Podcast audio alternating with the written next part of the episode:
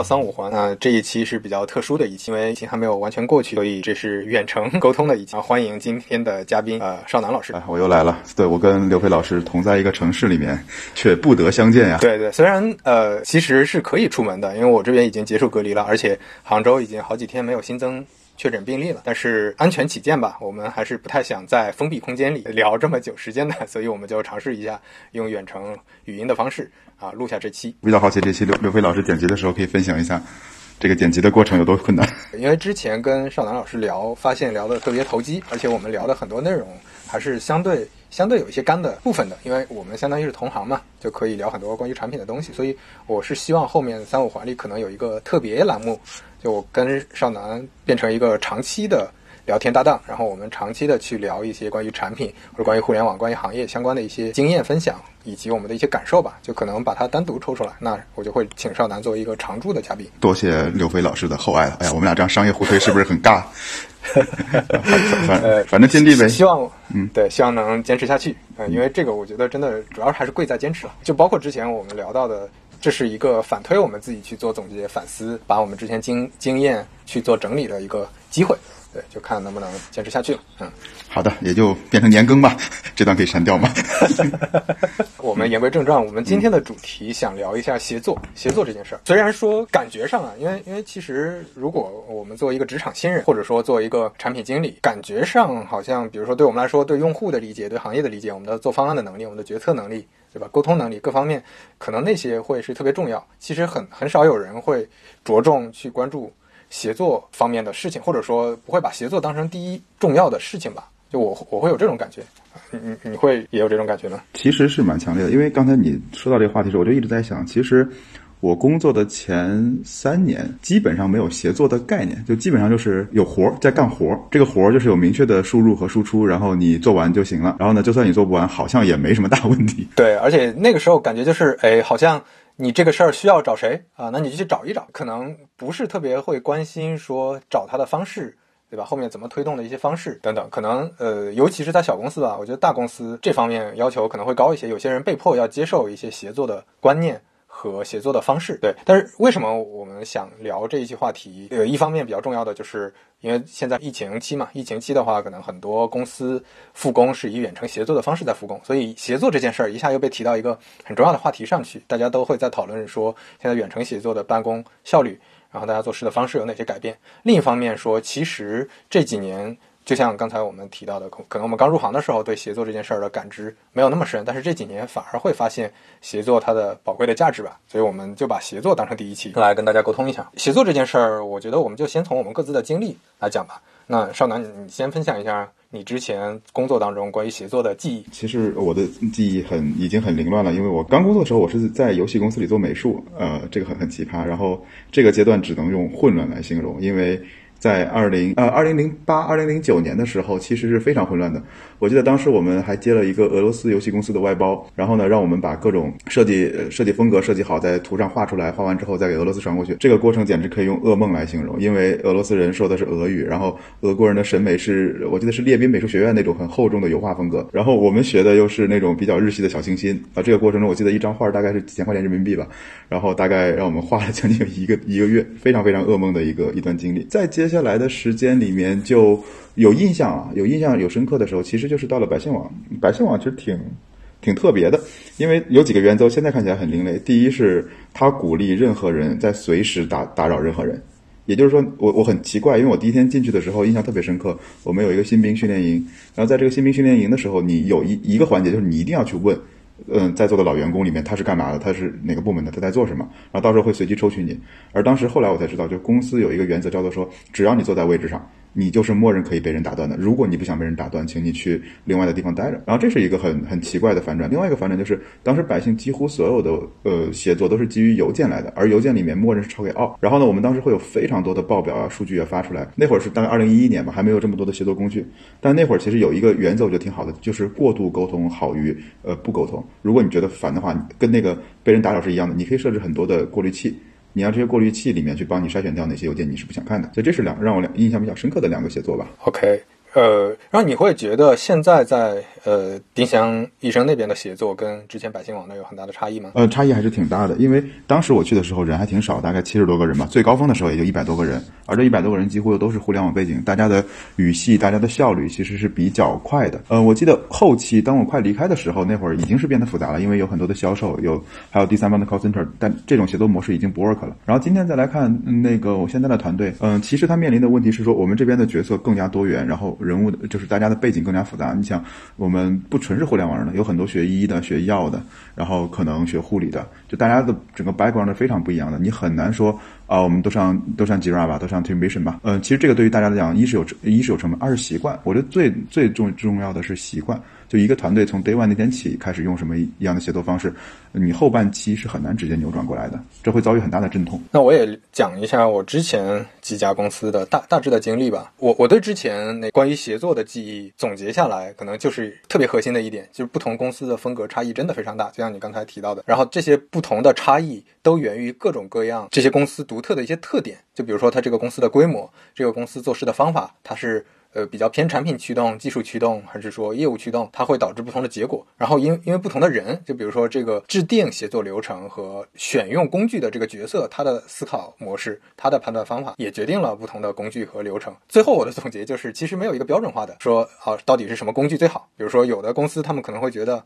阿里用的工具就是最好的，因为阿里的组织化建设特别好，所以所以阿里用的就最好的。我觉得我最后的体验就是，其实没有一个标准的所谓。好的一个协作工具，你比如说，在我最早的呃一份工作经历是在锤子科技。那我当时在锤子科技的时候，那个时候公司还非常非常小，我们整个产品团队才只有五个多五个人五六个人吧。然后我们的协作就是一个 Excel 加一个那个 Google Docs。其实其实最开始连 Google Docs 都没有，就是 Word 加 Excel。然后后来发现不行，因为存在一个什么问题，就如果你自己管理自己的清单还 OK，但是产品部的一些清单，当时我们用的方式是。我改完了传给他，然后他再改完传给谁，就是谁那儿保持最新的版本。这个显然是一个协作起来非常非常恶心的一件事情。所以后来选用了一个在线协作，就大家都在同一个表格里去改这个清单，但是只要有这个记录的地方。OK 了，就是它的记录的格式并没有那么重要，就核心是在于要记录它。整体的协作，包括我们给工程师提需求，因为当时团队真的非常小，整个工程师团队才二十多个人，我们提需求的方式也都非常简单粗暴。我们会把直接把那个交互画的差不多，在交互旁边标几句大概的逻辑就给过去了，没有任何这种所谓比较完整产品文档的形式。那到后来我第二份工作经历去创业的时候，发现呃，其实跟在锤子科技还是。真的有点像的，在那之前，我能体验到说锤子科技的很多协作流程可能是存在一些问题的，包括我从锤子科技呃科技离职之前，我们已经在运用一些相对高级一些的工具了，比如说 Teamvision 啊、Trello 啊等等。我其实想把他们带到我创业的那个工作环境当中，但是我发现带不动，因为当时对速度和节奏的要求太高了。而且我们整个产品技术部门可能加起来五六个人，对吧？那他妈的就坐在一张桌子前面，口头就能传达的东西，你还非要用一个什么 Google Docs 记录，用一个什么 Trello 记录，那这个显显然是一个得不偿失的事情。所以在那种更早期的状态下，我们用的工具又更原始，确实就是大部分是口头传递一下，呃，然后在一个简单的在线文档里记录一下就 OK 了。那再到后面，呃，我就不详细展开说用什么工具了，但是再到后面，点我达和滴滴是。都比较像的，因为他们的规模变大了，所以大家用的工具变得更专业化一些，就需要搭建一个自己的那个用 Conference 搭的那个 Wiki，对吧？在 Wiki 里记录大部分的需求文档和需求的状况，包括用 Jira 或者用那个 TeamBasion 去记录需求的状况，都慢慢的运用起来这些工具了。而且这些工具，就像你刚才提到的，如果是前期大家用的是什么样的工具，在转移的成本，就哪怕就好比说你现在用的工具七十分，你要转移的那个工具，它可能整体体验是八十分，但是你的替代成本可能是五十。五十分，那其实这个就很蛋疼了，可能大家都不太愿意转移，或者说推动起来也非常困难。对，这是我大概的一个体验。你说起这个，其实我刚才又突然想到两个比较好玩的事儿。第一个是非常短的，是我们到现在为止，我们跟我们的药品供应商协作还是发 Excel 表格，连在线的都没有。哎，这个原因是什么？是因为大家习惯了，而且其实它，呃，就是你用一个在线的工具，体验也并没有差太多，对吗？不是，是我。就是我跟我们的供应商的唯一接口人可以用这个，但是他在他们内部依旧还是表格发来发去。OK，当这个这跟行业的整个节奏有关，因为像纯互联网人，我们可以很方便的去互通，但是你越跟可能某一些实体或者某一些垂直行业去结合，你跟他们的系统对接最好的方式，可能还就是微软的 Excel。就这是最好的接口，因为他们，因为他们也许有一些系统什么的，但是我们的系统跟他们的系统和他们的人员习惯对接，其实是代价是很大的。对对对，我我明白你的意思，就是其实说说白了，可能还是跟替代成本相对有关系，就大家已经是是是。一个一个比较使用时间比较长的一个习惯了。呃，这个让我想想起来，就是前段时间，呃，应该是鸟哥笔记找我出了几个产品的题目，就他们想拿这些题目去嗯。跟学员去交流嘛。然后我当时就出了一个题，就是呃，你觉得哪个工具应该是对于产品经理来说应该是最最好用的工具啊？比如说 e x t r a、Sketch，还是说什么嗯 Keynote、PPT？嗯我还有一个选项是说老板让你用的。嗯，对，正确答案就是老板让你用的就是最好的。你就公司大家嗯在用什么，老板让你用什么，那你就用它就好，你不用去想着说啊，从体验上到底哪个最好。是，然后呃，你说这个，我刚才又想到另外一个例子啊，这个例子可能就是比较传统行业，但是让我印象非常深刻。当时是那个，因为是在便利店打工嘛，当时我记得有一本书是那个零售的哲学，李木敏文他也讲过，呃，G 幺幺的一些写作工具。其实这里有个很核心的，叫营销双周刊，是一个很很好玩的一个小册子，大概就是像我们的呃一本杂志那么大。它是怎么来运作的呢？是你先理解它的组织结构，有门店，门店经理是为 GMV 负责，然后呢，另外总部，总部的营销部门是为整体的 GMV 负责，然后总部这边营销的人呢，他他会不停的去采购新品，然后呢，他就会把这些新品都上在这本手册上面去，然后还没完，它不仅仅是有新品，它还要策划很多活动。而便利店里面有一个特征，比如说，如果开在你家楼下的叫社区店，有一些叫景区店，有一些叫 CBD 店，每家店的特征是不一样的。比如 CBD CBD 店里面的咖啡就会很多，呃，咖啡啊、茶饮料就会很贵，但你在社区店里面可能就能买到一些米啊、油啊这样的东西。那他们做的是什么？他们就是总部每两周会发给门店经理一本书，这本书里面前半节都是教你怎么做营销活动。你相当于就是有一套模模板，你从十五个里面选择适合你这个地方的模板。它那模板搞笑到是说，呃，这个这一组 SKU 加这个活动适合什么年龄段的人，在什么时间点进来买，你只要选择就好了。然后一旦你选择了之后，你就报给总部说我要零三号营销方案，或者我要零五号营销方案，然后总部就会把物料要把货给你铺过来。而后半后半节这本书的后半节就全是一个个的新的 SKU，这个 SKU 他们会写的非常详细，说这个 SKU 是适合老年人的，这个是适合年轻人的。因为为什么这么做？是因为店长的平均文化水平，这里没有贬义的意思啊，只是在他的认知和理解能力上来讲，第一是店长非常忙，第二是店长的呃精力非常有限，他没有空做这么多调研，所以呢，他要通过这种很简单的方式，我只要去选就行了。然后我当时观察过我们的，当时我们是在教练店里面嘛，然后这一张其实我发现很多可能来自于一个很偏远的，我记得我一个朋友当时是在云南的某某个山村里面。呃，老家在山村里面的，然后呢，刚到上海，人生地不熟，但是拿到这本册子，很快就能理解说，啊、我们这个店里呢，老年人多，我们该拿这个；我们这个店里年轻人多，我们该拿那个。然后呢，我们看着很土很土的一本小册子，但是对于他管理，大概是在二零一一七年、一六年、一七年的时候，用这种纸质的管理方式，我觉得效率其实是也是非常高的。它能保证每个店里面的营销能因地制宜，而且就大家很好理解，并没有很多很炫酷的工具，就是一个很破的小册子而已。对对，我觉得这个真的非常重要，就是因地制宜，在不同的场景下，你可能要找到适合不同场景的最好的协作的方式。呃，你像那个我我记得我们创业的时候，第一个版本，第一个版本我们的交付给技术的是一个什么东西？就是一个一张图，就是一张图。这个但是这个图特别大嘛，这个图是用 Sketch 画的，非常大，它基本上把我们想做的嗯第一个版本的所有的东西都铺在上面了。然后我们把这个大图嗯打印出来，然后技术对着它，大家一起去讨论基础的架构，然后产品也参与进去，大家去丰富细节等等。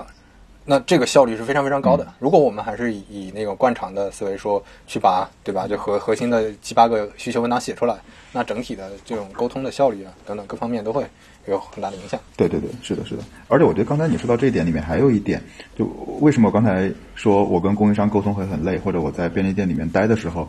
嗯，大家发发现风格完全不一样。其实协作里面有一个工具不重要，其实是协作大家背后的 background 知识很重要，或者说我们之间沟通的这种共同的背景很重要。比如说，呃，像我经常当时我创业的时候，经常在纸上就是拿拿个那个木记的本子画个图，然后开发开发同学看一眼就啊就知道了，就走了。就当你们有很多的默契的时候，其实工具非常次要的。而当你们没有这么多共同的背景的时候，或者背景比较复杂的时候，反而对于可能就是先把这个背景拉通，可能远胜于你先去选一个工具。对 maybe 可能这是一个对，这你说的这个其实也是我刚才特别想说，但是我觉得这个可能是属于第二趴的内容，就是我们等会儿要聊 OK，OK 协作到底什么样的协作是好的。其实我们可以现在就接着聊下去。什么是好的协作？就刚才说了因地制宜，对吧？这这是好的协作，但是协作这个词儿本身它代表到底到底是什么？就像你刚才提到的，它代表的不是工具。嗯呃，因为很之前有很多朋友。呃，尤其是互联网还不太熟悉的朋友，或者说一些新人产品经理吧，他们可能会问我说：“哎，到底什么工具最好，对吧？到底是 Trello 好，Teamation 好，还是说有什么其他的嗯协作工具好？然后他们在意的是说是不是把这个工具给我，我就能那个整体公司的协作能力就能提升了。这个其实完全不同的，因为工具它只是一个，对吧？它是一支笔，但是你要写作的话，你需要的是你写作的能力，需要的是方法论。它背后就像你刚才提到你的 background、你的知识，然后以及整体协作的这个这每个过程环节当中，大家达到的各种共识。这些都非常重要，就好比说，呃，举个具体的例子，比如说，呃，技术它可能会在意一个地方，就是当你设计一个逻辑的时候，一个产品功能的时候，你的逻辑不完善，或者说你的逻辑里面有很多没有提到的东西，对吧？你你可能设计了一个，我举个例子，比如说一个顺畅的状态，这个顺畅的状态，比如说支付，你考虑到了我支付的时候用微信支付、支付宝支付各种方式支付，最后成功跳转，你考虑了这些，但是你没有考虑说，呃，它没有微信支付怎么办，对吧？它微信支付里的余额不足怎么办？然后它跳转网速慢了怎么办？等等，你这些意外都没有考虑到，这个逻辑是不健全的，技术它是没法实现的。它会在意你怎么补充这些逻辑。那其实你反过来想说，呃，是不是考虑逻辑完善？呃，这可能就是协作当中的一个要求。这个要求它不一定是呈现在格式里，就有可能你比如说，呃，你的需求文档格式里，你可能加一项说可能需要补充的东西，但是你加一项这个格式没有意义，你得需要让产品经理达成共识，是说。OK，我提交的内容里面一定要包括，包括我要去反推、去思索，哪还有哪些存在哪些逻辑上的问题。那最后呈现的方式，哪怕不是一个需求文档，带着一个呃中间有一个章节叫需要补充的逻辑，那可能就是我刚才提到的一张图，对吧？这个图里把所有的逻辑讲清楚了，但是它也没有什么很复杂的需求文档的格式。这个格式在很多人看来好像是很粗糙、很很很那个简陋的，但是对于技术来说，OK，你的逻辑都在，那我就认可了。所以我觉得这是一个。非常非常重要的一个点吧，就是评判到底什么是好的协作方式，就它有没有解决问题，而不是说你有没有用好的工具。这个我同意。其实，其实我们再往下挖一层，我刚才我刚才在琢磨，就是当我们说协作的时候，我们在说什么？其实我觉得很大一部分我们是在说的是信息的传递。因为我为什么这么说？是说，呃，就像你刚才说的，其实它是一个信息，是我在开发的时候，我发现我需要你的逻辑来更新我，但是呢，这时候我必须发一个请求走到你旁边说，请你告诉我这个逻辑怎么补。这时候你必须响应，他说我该怎么做。所以，其实我们当我们在说工具的时候，如果我们本身的沟通机制没有改，或者说我们本身的信息传递上经常会有很多的误区啊，或者噪音啊，那就会有很多的问题。比如我们经常会说的那种不说人话的人嘛，就是一个很简单事儿到他嘴里可能就不知道变成什么样了。就这种人的存在，你不管给他用什么工具，你的写作最后都不会好的。对 对，然后呢，然后我就在想说，这里面呢，其实，嗯，其实我们说到一个信息的传递，这里面有几个东西是写作里面很重要的。第一是你的信息传递是不是明确的？因为我们经常会遇到一种情况，叫做说这事儿不知道是谁的锅，对对吧？对。然后这里最核心倒不是说我们要把锅甩给谁，而是出了事儿之后你不知道去找谁，这就很慌了。因为尤其是创业公司里面，当时我记得就我跟我的合伙人是最累的，因为什么事儿都到我这儿。嗯哼，那这里面有时候我们在团队里面觉得沟通很累、很麻烦的时候，可能是不是就是我们没办法第一时间找到那个响应人，同时也有可能别人所有人都把所有的需求和请求打到我们的身上了，而我们没有把这些东西给明确的分配给别人。对对对，对我觉得这是这是一个就是沟协作的问题。第二个就是你的你的整个决策有没有呃做出来？这个决策暂时不展开讲，但是在决策你做完之后呢，会有发现一个你的进度跟状态会更新，而更新的时候你有没有告诉其他所有人？比如举个例子，我们这儿最典型的，可能我们有一天，我们的那个呃，我们的那个公众号作者写了一篇推文，因为我们的粉丝很大嘛，所以我们写了一篇推文来介绍你怎么去黑头的。而这时候，其实我们的供应商告诉我们，可能有一个货，这个厂家暂时缺货，你大概三五天之内你是你是拿不到的。你现在如果正常卖，还可以卖星期，不会有事儿。然后呢，他就说到这儿了。但是，一旦这两者没有去 update 这个进度。很可能一篇推文发出去，这个货一天卖完，然后断货五天，然后遭遇一大堆差评和投诉。所以我觉得这里面就是举的这几个例子都是在讲说，协作里面其实更重要的是信息的传递，而信息传递传递完之后，你会发现我们的一些进度和对象的状态在更新，而这些更新又需要再反复不停的广播出去。可能讲的有点抽象啊，这个地方。对对对，我很能 get 到这个点，就总结起来是一个上行下达的一个问题嘛。就大家的信息怎么传递正常的流通，然后同时怎么去保持 update，呃，这个我在呃滴滴体验最深，这这个也是逻辑上也是合理的，因为滴滴有一万多人，对吧？你的协作的成本和各方面的要求都会高特别多。就我我印象特别深的就是我第一次感受到，我刚入职一个新公司这一个月里，基本上我每天都在认识新同事，而且就是。可能是两位数的新同事，我变成了一个节点。其实，在滴滴，可能大部分人都是一个节点。那中间会遇到各种各样协作的问题。我举几个例子，比如说，第一个就是收集信息，其实也是刚才提到的上行的问题。呃，下面呃各个城市他们的需求，呃，可能滴滴比如说四百多个城市，嗯。每个城市都有自己的团队，他们会面临各种各样的产品问题，他们怎么到达嗯。对应的产品团队？嗯。这其实变成了，就听起来好像很简单啊，你产品部门收集一下，嗯。讨呃回馈一下不就好了？但是问题在于，嗯。首先滴滴的产品部门非常庞庞大庞杂，倒也不一定很大，嗯。就不一定说是很大，就可能几百人，但是他们分属各个不同的部门，嗯。甚至不同的界面都有不同对应的产品经理，对吧？不同的模块都有对应的产品经理。那对于下面的城市团队同学来说，他们又会角色也很复杂。下面的同学，有的人负责运营，嗯有的人负责市场，有的人负责体验，那他们又会有不同的分工，他们会提各种各样不同的需求和反馈。这些需求反馈到底该怎么流通到对应的真真正负责这个事情的产品经理手里？到他手里之后，又会遭遇一个问题，就是说他的决策流程应该是什么样的，对吧？就下面提了一个问题，那我到底优先考虑谁的问题，或者说，呃，谁有那个就在这个整个流程中，谁有核心的决策权去决定谁的问题应该排在前面，或者甚至说怎么决定这个问题，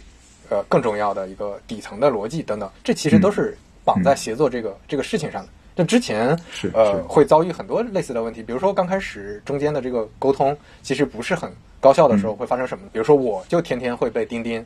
骚扰到爆炸，因为大家听说了 哦，这个刘飞对吧？是在总部的这个刘飞他是做司机方向的，那我们找他就好了。遇到任何关于司机的问题就找他。哇，那每天你就就等着等着钉钉响爆了吧。但是你这个事情可能还不是说你把这个活简单甩给别人，就比如说你招一个实习生，招一个产品新人，嗯他去分发就行了。可能单纯的分发还不行，你还要有一个分发的逻辑，有一个前面的一个过滤逻辑。比如说有一些嗯其实不应该往下流。你要是都往下聊的话，可能对于那个一线的产品经理来说，大家压力都会非常大。你让他们去做筛选，其其实对大家都是一个非常大的打扰，因为需求实在太多了。那中间怎么过滤？过滤完了之后怎么分发？分发完了之后怎么回馈？之前其实这个矛盾是由来已久的，就是城市团队会觉得你们产品部部门不作为，我提了一个需求，半年了没见什么嗯嗯嗯回馈。那其实产品部门是有一个完整的流程，它不会丢的，它肯定不会丢的，嗯。它有一个完整的流程去判断说这个事儿该不该做。啊，后来判断了，可能有几种结果，就是一个是不该做，那就直接扔掉了。但是可能因为协作流程并没有像你刚才提到的这种 update 这种并没有很清晰透明，导致呃他们不知道啊这个需求他们讨论已经不不做了，或者说他他其实已经做了，但是在排期中。或者怎么样，这下面的同学是完全不知道的，那这就导致了很多这种已有的矛盾。嗯，我们在说什么是好的协作方式嘛？好是什么？我现在不敢定，但我知道什么是不好的。因为之前那个，包括有自己的经历，包括跟朋友聊，有一个观点叫做说，如果一个因子它通晓整个系统，或者说整个系统离开这个因子就无法运转，那么这个系统就有巨大的风险。嗯嗯因为你创业的时候，对，你会有这种感觉吧？作为你，你根本不敢休息。作为几个 founder，你根本一点都不敢休息。对对对，所以所以那也一样的，就是说，呃，至少如果我们发现我们发现一个情况，叫做说，我发现公司什么事儿都找什么什么事儿都要找那个人，好像这个人一请假我们就蒙圈了。只要不管这个人的岗位是高还是低，反正在任何情况下，只要有这种情况出现，那就代表协作系统一定有问题。可以从这个角度来看，是不是不好？对对，这是很很很典型的不好的一种情况嘛。它当然它可能不光协作，它其实是组织管理上的一个问题，就是一个人分担了嗯最核心的东西，那这个体系内它是没有抗风险的能力的嘛，对吧？所以呃，你你反过来看，比如说像阿里，呃，虽然它的很多 leader，呃，不管是高管还是中管，呃，它之间的调整会非常多。啊，很多人可能会觉得这个会带来一些弊端嘛，因为它调整可能会有一些呃公司政治上的一些变化，比如说有些员工可能就带来被带带带走带来，包括这个这个新的 leader 可能对新业务可能要有一个熟悉阶段，可能有要有短期 KPI 压力等，这是弊端。但是它的呃反过来，它证明了阿里组织化相对成功的一点就是他们的管理者或是比较职业经理人化的，他们的体系是相对灵活的。就是我是一个管理者，我可以在不同的部门去贯彻相同的这种。组织管理的方法论，嗯，啊，这个我觉得是是它确实，你从呃，我们就单从我们不说这个价值观上对不对啊，我们就说单纯从组织管理上来讲，它肯定是一种更好的方式了。对对对，我觉得这是我们之前吃的亏嘛，因为你之前自己创业的时候，很多事儿就是眉毛胡子一把抓，也不舍得分出去，然后就会导致自己自己最后成为了那个信息传递的瓶颈嘛。对对，这个呃，我记得很久之前在滴滴的时候，跟我那些老同事们，包括老板们，大家讨论过一个话题，就是一个好的 leader，你如果休假，嗯。半半个月，你的部门嗯还能够还能很良好的运行，这到底是个好事还是坏事？嗯就是从好的方面来说，可能就是、呃，就刚才我们聊的这个点嘛，就你的协作体系非常成功，对吧？你离开了，它还能良好运转。然后从不好的层面来说，就是、嗯你是不是显得你好像没什么价值？你不在了，这个部门也能运行，那你为什么需要你在？嗯对，就当时我们在在辩论过这个这个话题，这个还挺有意思的，你怎么看啊？嗯，呃，我更倾向于前者。其实你真的能，呃，当然前有还有个前提，就是你比如你一个月不在，你的业绩还是完美的完成，甚至还有超超过目标的完成，那我觉得当然是厉害了。你不能说你不在，然后大家还能做事儿，但是这事儿塌了，那就不行了。因为如果是前者，我觉得是非常厉害的，因为你要确保这么多人在这么多种各种意外的情况下还能保持运转，那说明这个机制协作机制是设计的非常合理的。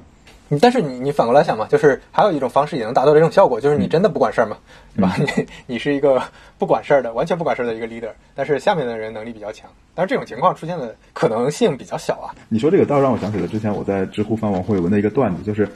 什么情况下你你愿意在一个能力不如你的人下面待很长的时间？对对，倘若真有这么一个，我觉得像你刚才说那种，那那这个人肯定有一定特殊的魅力，能让下面这么强的人跟着他，哪怕看看起来没什么。对，或者反过来说，一般有能力的人，我我觉得 leader 不在了，我这个部门也能良好运转，那我是有点不屑于在这个 leader 下面干活的。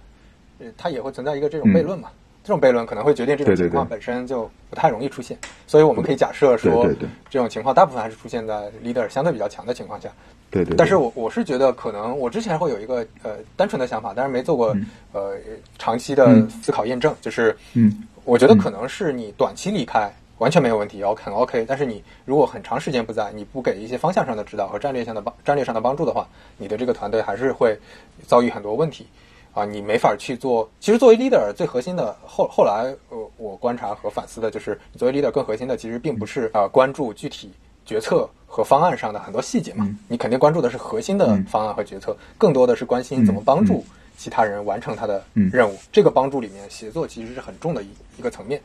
就你怎么帮他们解决？就比如说有的技术不配合，那你能不能发觉你团队里同学跟技术不太配合？啊，不太磨合的不太好的原因在哪儿？通过一些各种各样的方式去解决中间的问题。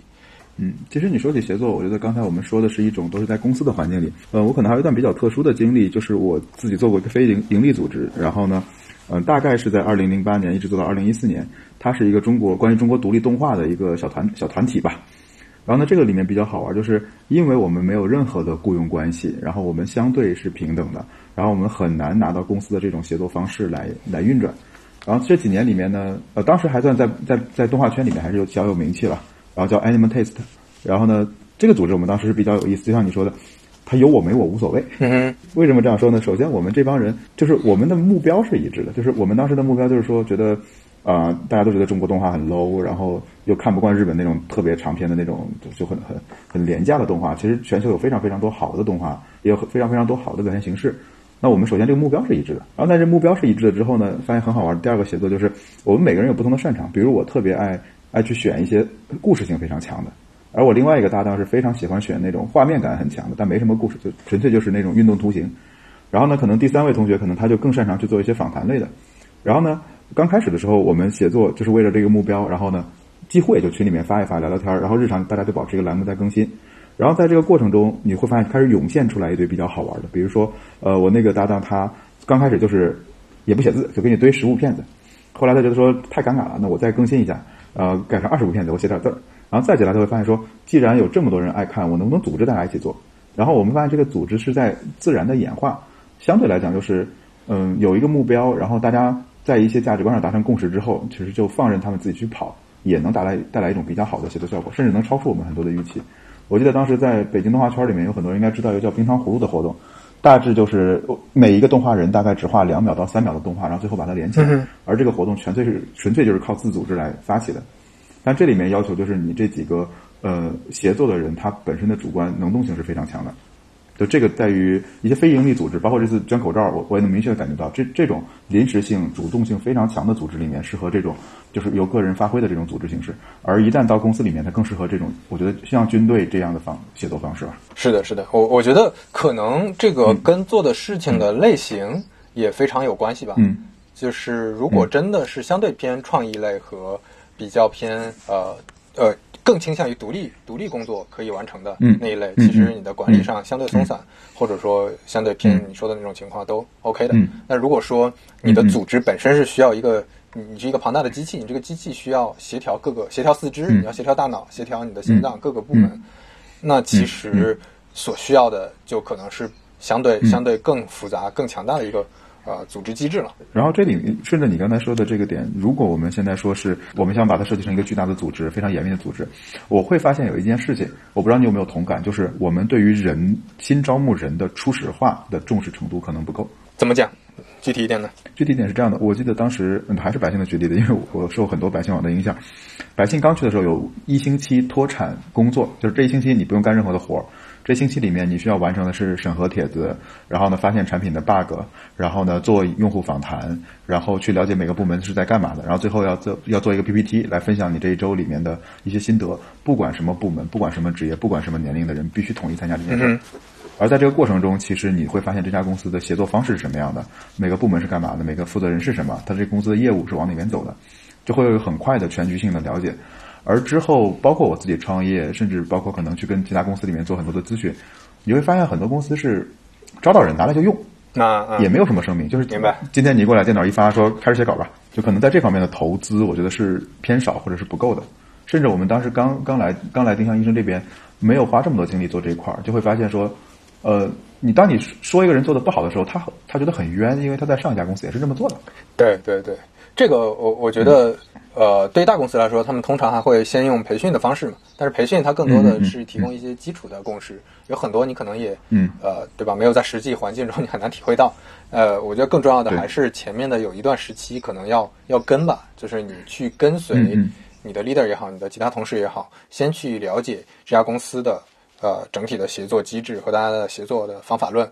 各种各种问题，它的决策流程是什么样？就比如说我体验很深刻的就是，之前我在相对小的公司的时候，人大家都是真的很熟了，跟各种技术 leader，大家也相对扁平，决策流程非常简单，基本上中午吃个饭可能就饭桌上就拍了。但是，呃，在大公司你可能要这方面要十分谨慎，倒不是说有一些官僚的东西，而是有很多核心的一些决策机制，它是要经过一些很重要的角色的呃审核流程的。就他们可能要参与进去。如果你这个决策真的影响非常大的话，那你是否有这些判断力等等的？这些可能是需要有一些经验来做的。就是我觉得首先还是个意识吧，就是是不是组织能够先告诉你，就像你刚才提到有一个初始化的过程，说你其实是在初始化的过程中，你可能要先去了解这些东西，还是说我就直接把你扔过去，你就干活了？像前面你说的，你刚开始可能就觉得我就是干活嘛。我并不在意说，嗯，呃，就是出了问题我就去填坑嘛，就并不在意说，就我们聊的这些更更底层、更基础的一些流程的思考，一些方法论的思考。嗯，对，可能就是，反正当时我记得创业的阶段，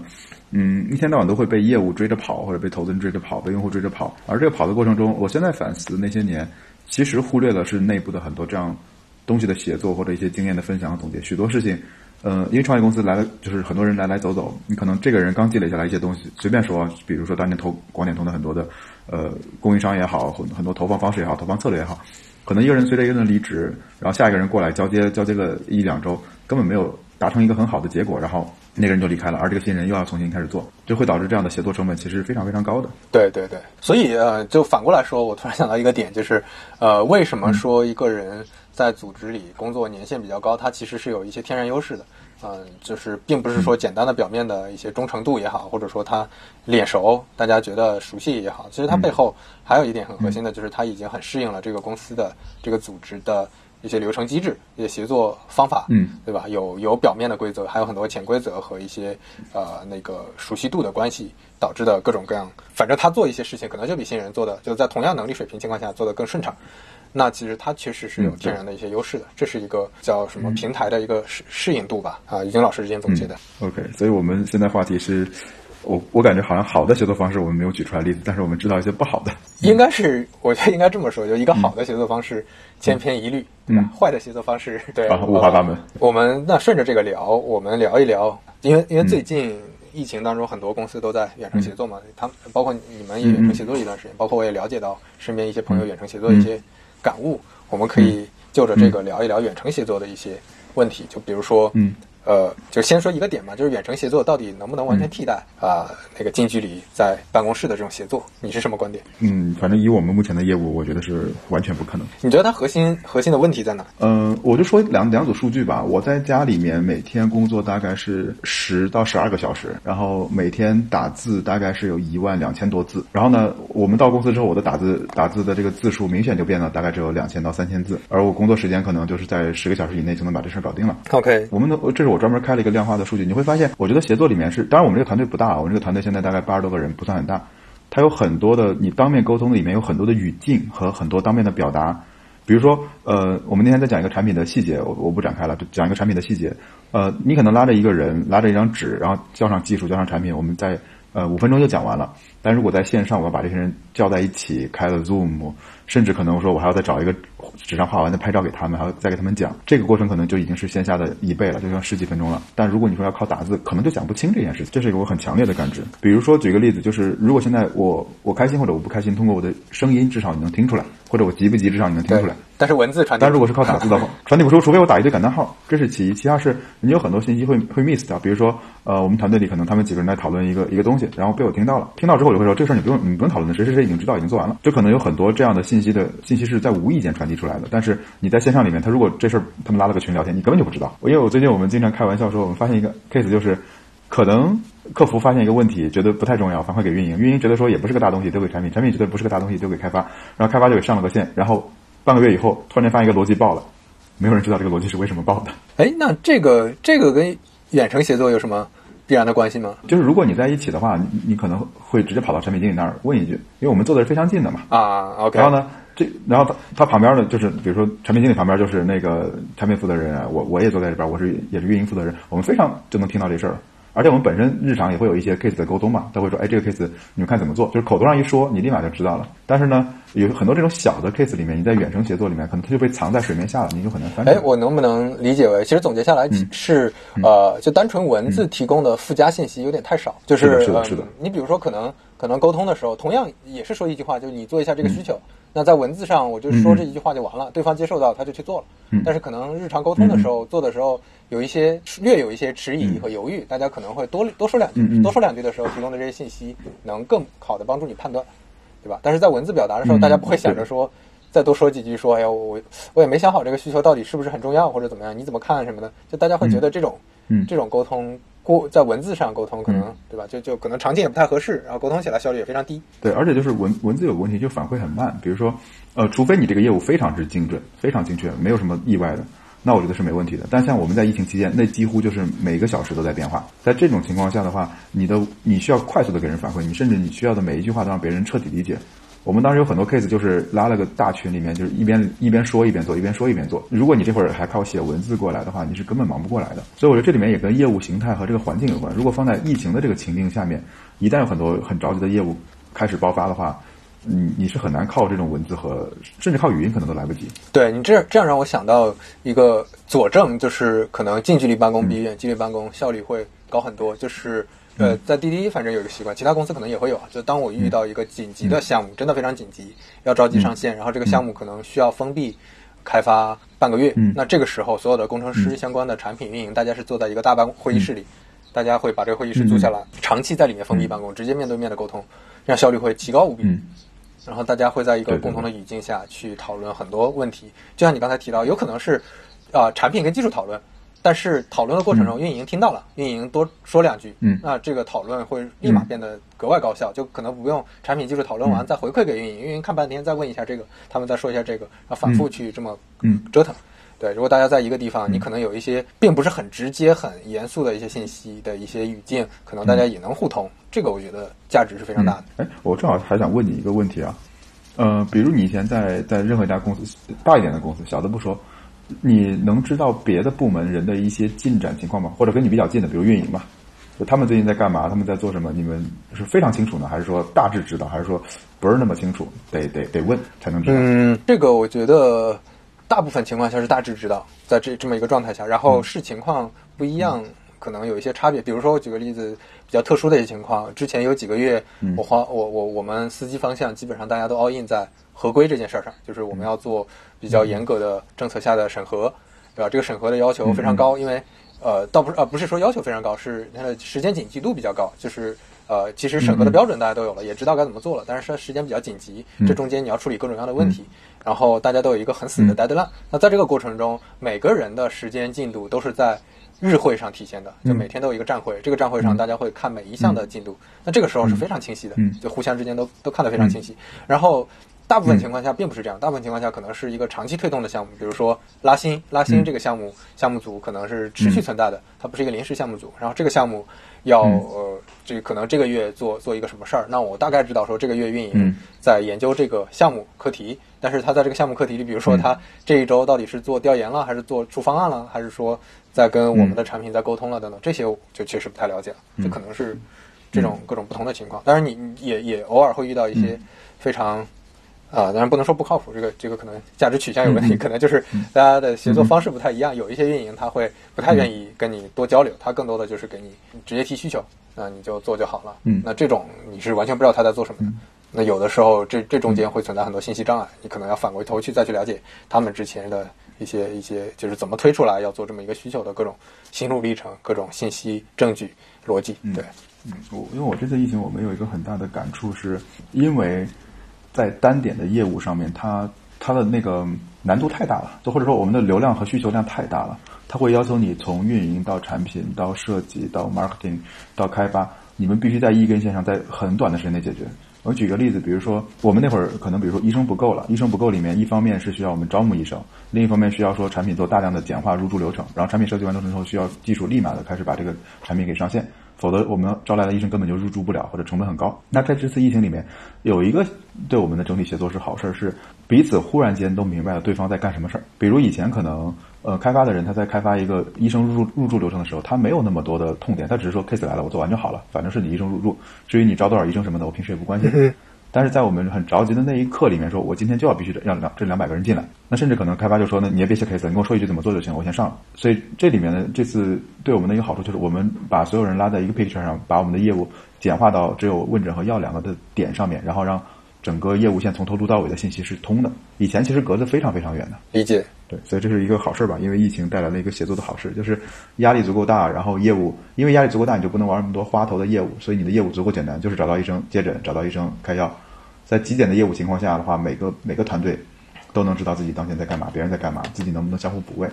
呃，我记得我记得我们的那个技术总监说过一句话，然后我我还挺喜欢的，就是他说团队协作有点像赛跑，呃，接力赛，你一定要往前多跑个五米十米。如果你只是说把棒子交给别人的话，你这样的团队协作一定会出问题的，一定要往前多送，多跑几米。远程协作我，我呃得到的一些有一些反馈，大家会聊到说，它会导致管理成本变高。就是如果说你的管理还是需要强管控的，就我们不说创意那一类，就嗯我把活给你了，你就做好了，我们再交流就 OK 了。嗯就可能中间还是有大量的需要呃持续协作和管理。就我可能要去了解你的进展，我要去给你提供一些指导，我要关心你的这种场景。向下管理和向上管理都会存在问题，就是呃嗯说白了就是领导也不知道。自己的下属现在在干嘛，嗯在做什么样的事情，我也观察不到。我可能以前是间歇性的，还要观察一下，就过一两个小时，我可能看看大家都在做什么呀，今天进展怎么样。但是在远程的过程呃情况下，我可能就没法这么观察，我得问。这个其实就这种就比较效率低下，嗯然后可能场景也不太对。然后向上管理可能也会存在问题，就是我也没法向老板证明我其实是在工作的。嗯那有一些消息嗯，就我身边很多朋友说他们会有这种回消息压力。嗯就我要是长时间不回，他们会不会认为我在，对吧？我在消极怠工，我在家里玩，或我在看剧，我在做什么别的东西？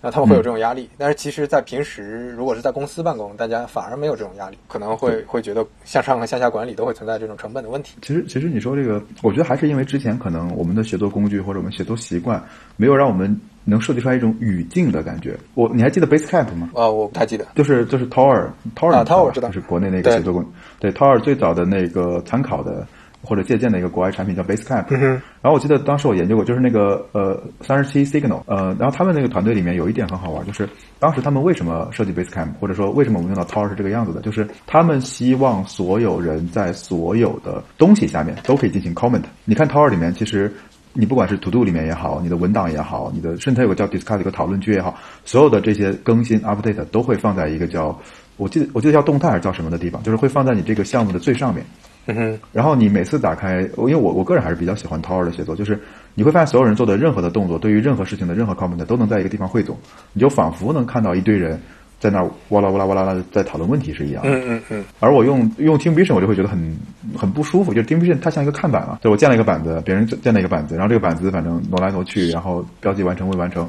而缺少了一种语境的感觉。对，所以为什么大家对 Slack 这种形式比较相对比较吹捧或者比较赞同，就是他把聊天其实变成了一种能沉淀信息的一种方式。然后它不像单纯的 IM 一样，我去一直聊一直聊。你像微信存存在很大的一个问题，就是尤其是群，我们聊的是群聊嘛，就在那个很多人沟通的这种情况下，其实信息的沉淀会比较困难。所以很多本来其实有有价值的信息的一些群，聊着聊着大家都变成转红包的群了，对吧？大家都变成一些碎片话题的一些群，呃，信息非常零散。呃，这就给了像知识星球它它这种产品的存在的空间嘛。其实不仅仅是交流信息，因为微信只有一个微信有个很大的问题，所有的交互全要依靠人。嗯哼，就是我们俩的任何的工作行为的任何的 update 都要去靠我亲自去给你 update。对，但是但是 Slack 好处就是说它能跟大量的协作工具对接在一起。比如说我完成了一个文档，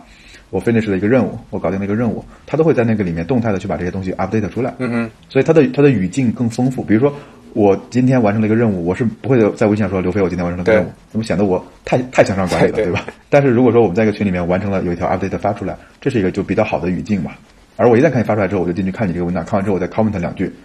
就很容易形成一种新的讨论的语境氛围，这是我觉得说 Slack 作为写作工具会比微信好很多的地方。对，所以你看，说其实真的是可以用技术的手段去 那个提升一下生产力的啊，甚至在比较理想的情况下，它真的可以替代近距离协作的，对吧？就是可能确实是怎么说，现在大家突然懵的很懵的进入了一个 需要远程协作一个状态，都没有准备。这准备不光是。说心态上的，还有工具上的，对吧？就大家很多协作工具突然开始用钉钉、企业微信等等协作，大家还是把它当微信用，对吧？它没有配套的更多的这种工具化的呃一些一些辅助的体系，这是一方面。再一个就是我们最前面提到的，它协作的一些机制、方法论、共识等等的，大家其实是没有的，就还是用以前的方法去尝试，所以可能会遭遇到各种各样的问题。对我遇到一个很典型的尴尬例子，就是呃，石墨文档不是可以邀请别人加入嘛？对。然后呢，你邀你还有一种方式，你丢个链接给他，让他点嘛。然后我我们会发现说，只要你邀请别人加入的时候，你还得给对方说一声，说你看一下邮箱，我邀请你了。如果你不说的话，你不说的话，那个人会说你石木好了没啊？你你给我发个链接呗。但你发链接不就变成完全公开了嘛？所以所以这这个里面就是有大量的这种没准备好的这种工作，甚至习甚至是习惯吧。但其实我还是很期待、很看好的，就是呃，一方面我是觉得这是真的。非常提高生产力的一种方式，因为之前我也跟你开过玩笑嘛，就是觉得我们平时很多人的工作，包括我们自己的很多工作时间，其实相对挺浪费的。大家养成了一些相对不好的习惯吧，就是在在互联网公司，大家都加班熬夜，然后可能有很相当一部分时间是浪费在一些协作成本和一些啊，包括划水吧，就各种各样的情况，就不可能每个人呃，当然可能有一些人在一些比较。核心或者说比较紧急的事情的岗位上，他们会工作相对饱和，但是大部分人确实是有很多时间是浪费掉的。那如果能通过很很好的这种协作方式，让他把这些时间腾出来，对吧？因为每天工作八个小时，这个完全是人为定的嘛。大家从工业时代来养养成的一个机制习惯了。那如果说能有更好的方法，尤其是其实像我们做互联网产品。大部分的产品呈现，它真的不依赖于线下的话，如果远程协作能做得足够好，我觉得是真正能提高生产力的。对于大部分人来说，我能花更少的时间产出同样的甚至更好的一些成果，这可能是能创造很大的社会价值的。这是我觉得第一个方面，我很支支持它。第二个方面，当然就从我自己来说，我是个人，呃，喜好上我是非常喜欢这种工作状态的。我会觉得这可能是，呃，怎么说，代表着未来的一种。一种趋势吧，就它可能是一种新的方式，我很愿意尝试和体验它，因为我知道有很多，呃，我我我之前听过一些博客，他们大家都在聊这种自由职业，或者说叫那个 freelancer 也好，叫呃啊，我忘了那个名字了，叫什么？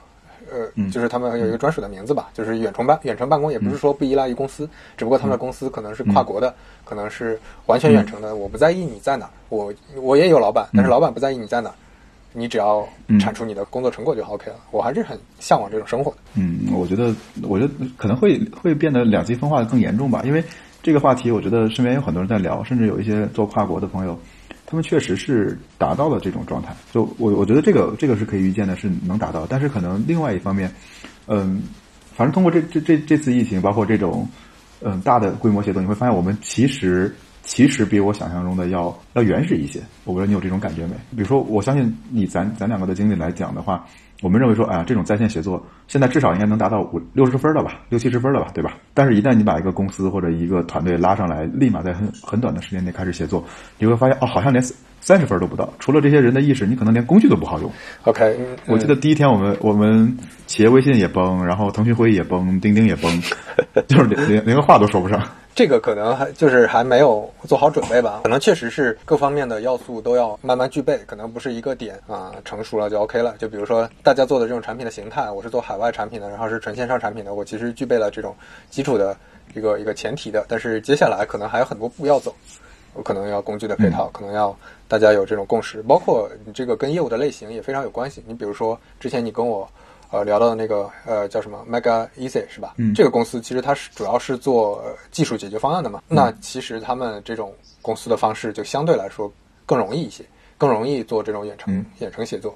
呃，但是你如果说真的是，比如说相对有一些线下业务成分的，有一些传统行业成分的，嗯你可能有一些交流，你不得不当面去跟他交流，因为。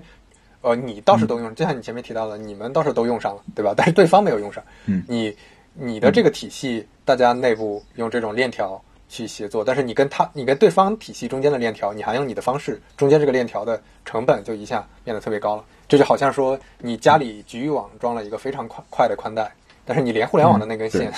那个宽带非常窄，那你局域网速度再快也没有意义。其实，其实你说这个的话，我我还记得前两年去研究区块链或者研究比特币的时候，当时说过一个很大的观点，叫做说对于生产关系的重塑。呃，我我虽然今天不能下结论说它能不能彻底重塑啊，但是其实当时是在与跟远跟远程协作这块关系挺大的，因为呃我们所在的行业创新性越强，其实对人的能力越强，而这个人的能力，如果你只是把它束缚在一个坑上面，是很浪费的。我相信你说你喜欢远程协作的一个好处是说，你可以自由支配你的时间。今天给你安排的事情，你可能五五分钟或者十分钟就干完了。那剩下的时间里面，你大可以去再参与第二件事、第三件事、第四件事。而在传统的现在这种公司的这种方式里面，你可能已经被开除了，你就要上上班开分心呗。对对，所以我在想，这里面，嗯、可能远程协作里面不仅仅是协作工具的变化，我们意识的变化，可能随着一些我们生产关系的确权，就是我们怎么证明这些东西是我的，我到底是占了这公司的股份，我占的还是这公公司的期权，还是我只是来打工拿时薪，可能。变化不仅仅是工具，也需要跟这种生产关系进而发生变化。你像现在还有一个特别特别落后的，就是不管你在多么远程，就问一件事儿：你社保交在哪儿？可能一秒就把你拉回现实了。就有很多可能意想不到的要素还没有完全准备好。对对对，但是我我是比较看好的，就是非常在一些很先进的领域里面，我觉得其实通过这种新的线上协作工具，能极大的释放这些人的潜力。有时候我不知道你的感觉，我我其实有很多的灵感和很多的想法，完全不是来自于办公室里面，多半都是在出差的路上。或者说在在可能散步的时候，或者是在洗澡的时候，或者说在跟某些人交流的时候，都会带来很多对对并发的灵感。是这样的，是这样。你倘若只是把我束缚在一个格子间里面的话，我估计很多的想法都会枯竭掉的。但，这可能是跟我比较爱溜达有关。对我，我觉得这个还是、这个跟我们工作的类型，就工作内容的类型还是很有关系的。嗯如果你是一个创意类的，或者说再泛一些是知识工作者，它其实嗯是不适应传统的工厂车间的那种体系的。是就工厂车间那种体系，是。你的产出是要靠嗯。你有没有工作来完成的，所以我一定要卡你的时间和你在这个单位时间里的工作效率。但是，嗯。知识工作是没法管理的，这方面是完全没法管理的。我我我我不可能说把你摁在座位上，你他妈一定要给我打开这个工具，嗯。一定要给我写点东西，画点东西，那是做不出来什么好的东西的。所以这个管理的方式是要完全改变的。那你你的这个改变可能就要往怎么更适应，让他发挥更大的空间。就像刚才提到的，嗯你提到的那些，我怎么去嗯呃激发你的创意，怎么去找到一些新的呃了解新的信息和经验的一些机会，这些就变得非常重要了。这种自由度。对，我觉得这个还是一个德鲁克很经典的一个话题，就是如何管理。对对对，我我也想提。到德鲁克来着，对，这是他提到的。对但是现在其实你看，嗯大部分公司大家还是用相对相对传统的方式在做管理吧。只不过互联网公司可能大家会相对宽开明一些，不会说卡得特别特别死，就相对弹性。只不过还是有很多很多痕迹的吧，在这里面。对，我觉得这里面，嗯、一定要是根据你的业务和环境来做，因为我我记得就是你推出如果特别太先进的东西，但是你的业务本身又是相对没有那么先进的，很可能遇到就是组织建设能力大于你的业务能力，这时候就更尴尬了。对，这种非常非常常见啊，就是协作这件事儿。还有刚才提到，有很多小公司非要用大公司的协作工具，会导致呃流于形式嘛，就大家都用上了，但是大家用这个对对对。方式和人家用的方式完全不一样，就直接里面随便写一些东西，随便填一些东西，反而增加了大大增加了大家的工作成本、协作成本。有一个问题是，你会觉得未来就是这波疫情过去之后，未来是不是绝大多数公司，甚至说全部公司都会恢复到原来的协作模式上？基本上不会有公司会继续沿用这种远程协作，你会这么觉得吗？我觉得，我觉得会，我觉得会把进程加快，它不会带来一个特别本质的变化，不会说因为疫情之后我们瞬间一堆人就开始完全线上写作了，而是说可能本身我们需要两年时间才能接受的事情，现在可能大概六个月、八个月就能接受的这件事情，我觉得是个催化剂吧。你会觉得可能暂时还。很难，还是很难接受的。但是它可能能让这个历史进展往前多走一步。对，至少现在我拉个 Zoom 群，可能所有人立马就能进来了。在之前，这是 Zoom 是啥？这就要讲半天。对，呃，我觉得，我觉得这个也是我非常看好这一次，呃，这些远程协作方式的，呃，一个点，就是大家探索出来一的一些新的玩法，一些新的形式。当然，不仅限于企业协作了，比如说大家在云蹦迪，对吧？就用直播蹦迪，嗯嗯，呃，用直播去做很多像音乐节。那前几天有一些朋友他们在做脱口秀，就用 Zoom 用 Zoom 做脱口秀，就非常有意思，互动脱口秀等等，就有这些形式可能探索出来一些新的玩法，啊，这些新的玩法可能也能创造很多新的价值。这这这方面我是觉得，嗯，还是挺期待的。我我也挺期待，而且这次尤其暴露了就是五 G 有多么重要，就四 G 还是不行，对吧？就它稳定性不行，虽然网速要快还是挺快的，但稳定性不行。对，因为一旦你发现说二十个人要并发再用一个四 G，几乎就废掉了。对对。啊，所以你看，五 G 也找到它的商业空间了。对，我觉得之前我其实一直觉得说五 G 也没有感觉到有什么特别强烈的使用，这次感觉到说哇，太有用了，非常有用。在即时协作的这种场景下，是是是是，因为我们还只是开了语音，还没开视频。你要想再把视频开开，那估计大家今天就不用聊了。OK，好呀，我感觉我们聊了也挺久了，有一个多小时。对你有什么要补充的吗？关于协作？嗯，我觉得关于协作里面，其实我们刚才强调了很多。呃，都是关于怎么去沟通的。但是我刚才就想到一个点，可能补充的是，我们其实应该是大量的来设计语境和设计背景知识。就即使当别人去无法联系到你或者不知道该怎么沟通的时候，他能在别的地方能查找到这些资料。因为，呃，可能在很多团队里面，因为跑太快，我们很多事情是没有选择记录下来的。而许多决策我们做完之后，就变成了一个黑箱子。我们有非常非常多的黑箱子放在很多人的脑子里面。那当别人想去打开黑箱子看的时候，只能问你找钥匙。对，这是我觉得我一直特别认可信息化带来的一个价值之一吧，就是它能够让你回溯。就比如，包括说我为什么呃更喜欢看电子书，哪怕我有的时候会看一些纸质书，但是我会同步把这个电子书也买来，或者呃那个也也在同步去记录，就是因为它在呃你在电子书上的各种记录笔记，它会能长期留存下来；你在纸质书上画的各种笔记评论。其实是很难留存下来。嗯嗯，是的，是的，我觉得这个还是不能忽略了，因为除了说线上工具好，沟通习惯建立好，这种基础功能的建设其实更重要一点。对对对，好呀，那么我们今天就大概先聊到这儿。好呀好呀，第一期云云录音，对吧？对，然后也算是远程协作下 完成的一个完成了一个作品了。对，我觉得还是挺好玩，下次有机会真的是 Zoom 云蹦迪，还是挺期待的。对，然后呃，之后大家有什么想听我？跟少南聊的话题，可以在评论里留言。就不管你在哪个平台上听到这段，呃，博客吧，就也可以到我的公众号“流言蜚语”去留言，好吧？那我们这一期就那个完结撒欢了。反复强调，疫情没有结束，大家猥琐发育不要浪。反复强调。对对，就尤其是在就是纷纷出门，然后现在反而是最危险的时候，因为可能之前有一些隐藏的、隐藏在群众当中的病毒，这个时候又会爆发一轮，这个风险还是挺大的，大家。呃，出门可以出，但是不要去人多的地方吧，就尽量避开人群，这个非常非常关键。嗯，就少对，最好在家对少出门，其实是最核心的。少出门多听播客才是关键，这才是广告，真正的硬广。可以可以，少出门多听一听播客，啊，多做一做思考，多学习一下知识。好，好的，那这期就这样，大家拜拜。好，拜拜。